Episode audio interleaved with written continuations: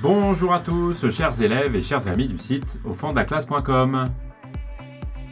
Dans cet épisode, nous allons voir que Colette, dans les vrilles de la vigne, fait la célébration de l'amitié.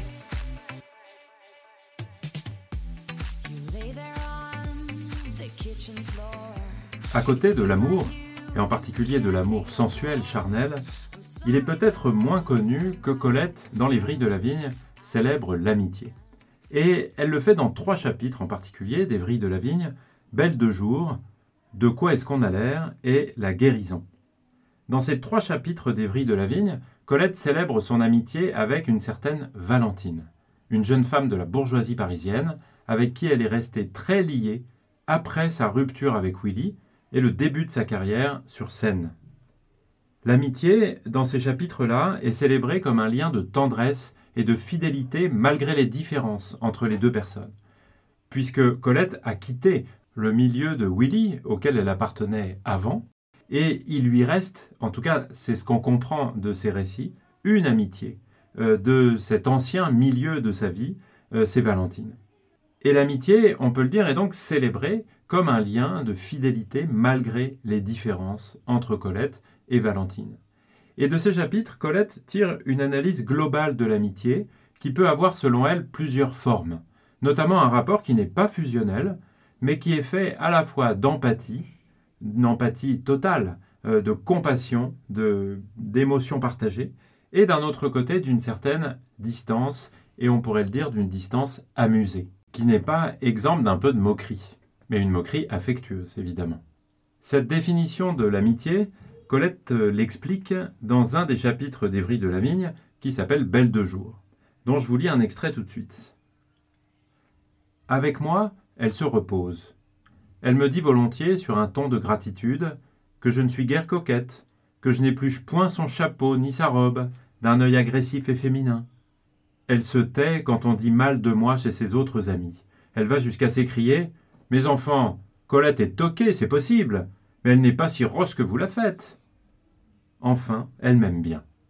Je ressens, à la contempler, ce plaisir apitoyé et ironique qui est une forme de l'amitié.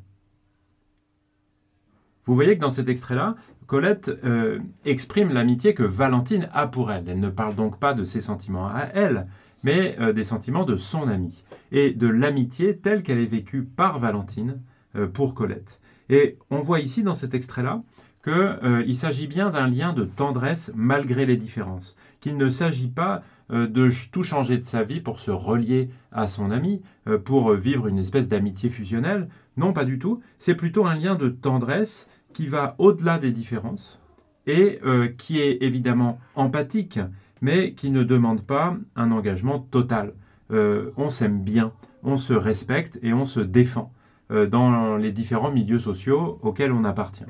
Et puis dans la dernière partie de la citation que je viens de vous lire à l'instant, eh on voit que euh, ce rapport n'est toujours pas fusionnel, puisqu'il est fait plutôt d'une certaine distance un peu amusée.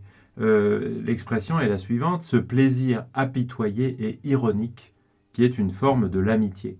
On prend plaisir à l'empathie, et on prend plaisir aussi à prendre un petit peu de distance ironique, c'est-à-dire un peu amusé, euh, quand on regarde son ami.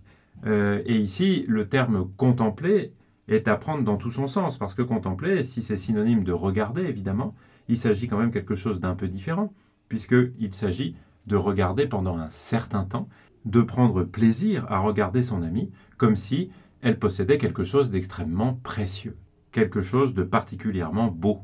Et l'amitié n'est pas quelque chose de théorique dans ces trois chapitres, puisque dans ces chapitres, il y a toujours un scénario, un scénario qui est très concret, euh, Valentine vient prendre le goûter chez Colette, et en fait, très rapidement, c'est toujours la même chose qui se passe. Valentine se met à pleurer, à euh, pleurer à cause des malheurs qui sont ceux de sa vie du moment, et elle reçoit la consolation de son ami. Valentine euh, pleure la séparation avec son amant dans La guérison, son amant qui est un peintre parisien. Et ces chapitres sont constitués presque uniquement de très longs dialogues. Et Colette, qui est ici l'amie, est d'abord là pour l'écouter, exprimer ses malheurs et raconter ses histoires avec le peintre. On pourrait prendre un petit exemple, une petite citation qui se trouve dans le chapitre La guérison. Vous l'aimez encore? Valentine hésite. Je ne sais pas. Je lui en veux terriblement, parce qu'il ne m'aime plus et qu'il m'a quitté. Je ne sais pas, moi. Je sais seulement que c'est insupportable, insupportable cette solitude, cet abandon de tout ce qu'on aimait, ce vide, ce... Vous voyez ici que dans cette citation-là, on pourrait évidemment en prendre d'autres, hein, sinon ça n'aurait pas de sens. Euh, c'est bien Colette qui écoute. Et Colette est là, en tant qu'amie, pour écouter euh, Valentine exprimer ses malheurs, raconter ses histoires. Et si on observe rapidement la distribution des répliques dans les dialogues de ces chapitres, on voit que surtout dans la première partie de chacun de ces chapitres, c'est Valentine qui parle. Et Colette n'intervient qu'après pour faire une espèce de bilan, pour essayer de, trouver les mots pour aider euh, à la consolation de, de son ami. Et c'est toujours la même chose qui se passe ensuite. Colette la console en lui disant ce qu'elle a besoin d'entendre, c'est-à-dire un discours optimiste. Il va la rappeler, il va revenir. Euh, je vous prends un exemple qui n'est pas dans la guérison, mais dans un autre des chapitres en question qui s'appelle Belle de jour. C'est Colette qui parle au début de l'extrait. Mon pauvre petit, que voulez-vous que je vous dise? Je crois que rien n'est cassé, que votre peintre d'amant grattera demain à votre porte, peut-être ce soir. Peut-être qu'il aura téléphoné. Il n'est pas méchant au fond. Il est un peu toqué, c'est une crise, n'est-ce pas? Elle était debout déjà, tout éclairée d'espoir. Je dis oui chaque fois, pleine de bonne volonté et du désir de la satisfaire. Vous voyez que dans cet extrait-là, Colette, la bonne amie, euh, ne fait pas d'analyse extrêmement complexe de la situation. Elle dit tout simplement à Valentine ce qu'elle a besoin d'entendre, c'est-à-dire des paroles positives, optimistes, et qui peuvent se résumer par cette phrase Le peintre va revenir, votre amant va revenir, pas de problème, euh, cet épisode va rapidement se terminer. Et enfin, euh, dans une dernière phase, Colette console Valentine en lui proposant ce qui, pour le coup, est une véritable analyse psychologique. Quelles sont les différentes étapes du deuil d'une relation amoureuse? On pourrait poser la question comme ça, et euh, en tout cas, c'est à cette question-là que Colette répond. Et ça permet à Valentine de prendre de la distance sur sa tristesse présente, et euh, cela lui ouvre une perspective qui est positive pour l'avenir. Il ne s'agit pas seulement de paroles faciles, disons, d'un optimisme euh, qui n'est pas très réfléchi, mais qui consiste seulement, comme euh, dans la phase précédente, à dire à Valentine, mais oui, il va revenir, il va revenir, ne vous inquiétez pas. Il s'agit ici d'une vraie analyse qui permet une prise de distance à son ami. Je vous cite un extrait qui est euh, dans la dernière partie du chapitre La guérison. Non, il faut attendre. Attendre, attendre quoi? Quel réveil tout à coup, quel fol espoir. Je secoue la tête attendre la guérison, la fin de l'amour. Vous souffrez beaucoup, mais il y a pis. Il y a le moment dans un mois, dans trois mois, je ne sais quand, où vous commencerez à souffrir par intermittence. Il y a le moment où vous ne souffrirez presque plus.